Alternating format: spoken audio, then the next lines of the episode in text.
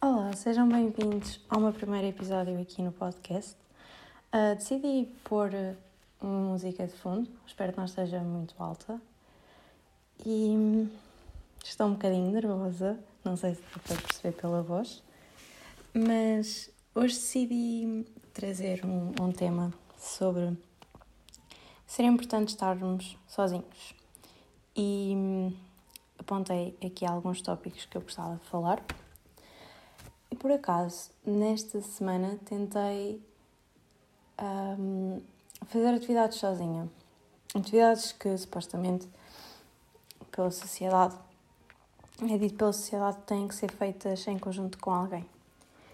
Uma delas foi ir ao cinema e foi ver o filme After, que pronto, é um filme de romance. Um, era só casais naquela sala de cinema, mas eu pensei, ok, decidi vir sozinha, estou bem na minha companhia e adorei o filme. Podia ter estado no filme a pensar, ah, porque é que eu não tenho alguém para vir comigo? Se calhar é triste mais ter vindo sozinha, o que é que eu estou aqui a fazer? Mas não, simplesmente deixei-me levar pelo filme e deixei esses pensamentos de parte. Depois outra coisa foi ter ido à cabeleireira, talvez ir à cabeleireira normal e sozinha, mas foi mais a tomada de decisão, porque muita gente diz para eu não mexer no cabelo, porque o meu cabelo estava no natural e se calhar se eu mexer nele fica, fica mal. Uh, porque pronto, eu tenho uma coisa que é gostar de constantemente mudar o meu cabelo. Uh, até há pouco tempo fiz uma franja em casa e não correu muito bem. Mas pronto, decidi arriscar e adorei o resultado. Uh, outra coisa que eu fiz foi ir comer um gelado a um café. E não sei se vocês sentem isso, mas normalmente quando eu vou a algum café ou a um restaurante, é muito raro as pessoas estarem sozinhas. E quando estão sozinhas, parece que são julgadas. E eu acho isso muito mal, porque parece que há sempre a ideia de quando uma pessoa está sozinha, um, sente-se solitária e triste. Mas não, não necessariamente, porque é a tal, a tal coisa. Por exemplo, numa relação, num namoro, uh, caso o namoro acabe, eu acho que não é o fim da vida dessas duas pessoas, porque já tinham uma vida antes desse namoro. E então acho que já devem de ser completos, um sem o outro. E se são completos, conseguem fazer qualquer tipo de atividade. E não devemos estar dependentes de outra pessoa, até porque, imaginem, se tivermos algum problema na nossa vida, não tem que ser outra pessoa a resolver esse problema por nós, temos que ser nós próprios. E não nos podemos habituar a pedir ajuda a outras pessoas. Mas pronto. Uh, depois, outra coisa que eu acho que quando nós estamos sozinhos acabamos por fazer é refletir e crescer. E eu admito que inicialmente, quando comecei a ter mais atividades sozinha, custou-me muito, muito porque vinham pensamentos negativos e sentia ansiedade e era complicado. Um, eu até há pouco tempo tive um pólipo na garganta e então fiz uma operação e tive que estar uma semana sem falar. E digo-vos, custou-me imenso, porque sempre fui uma pessoa que gostava, gosta muito de falar e depois estava sempre a ter pensamentos negativos, porque como não podia falar, só tinha os meus pensamentos e era horrível. Mas isso é tudo muito à base de meditação e, e um treino também. Vem com o tempo.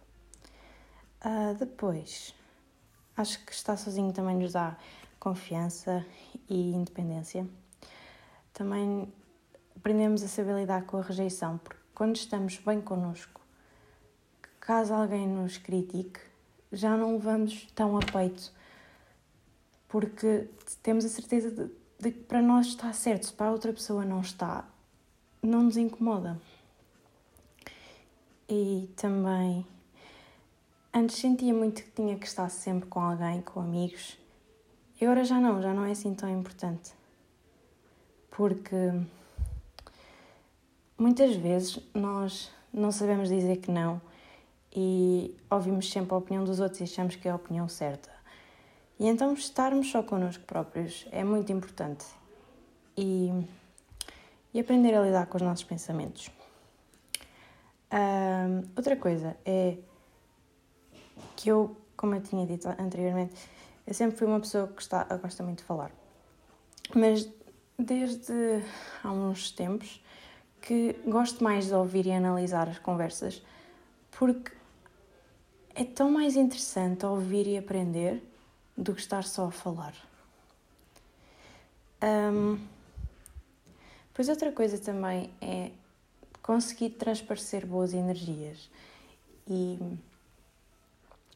e também o nosso próprio autoconhecimento é importante para que as outras pessoas também saibam com quem é que estão a lidar. Porque imaginem, caso eu não saiba como é que vou reagir a certas situações, acaba por criar alguma barreira com as outras pessoas e, e torna-se complicado. Uh, sinceramente, estes eram os únicos tópicos que eu tinha aqui, mas estou aqui a ver porque eu tenho.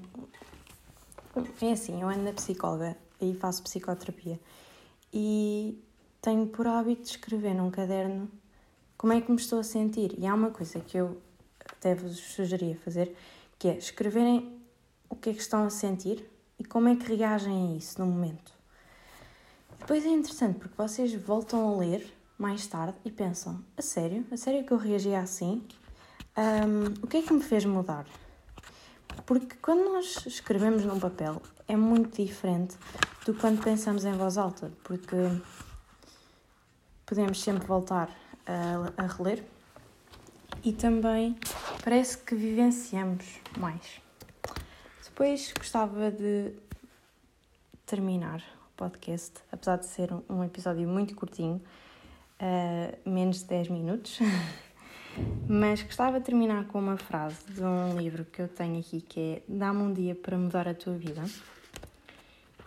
E então, aqui vai. Um, não há responsabilidade maior do que transportar em nós o amor de alguém.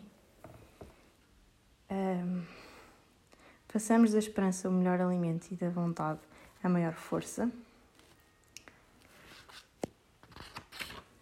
Mais.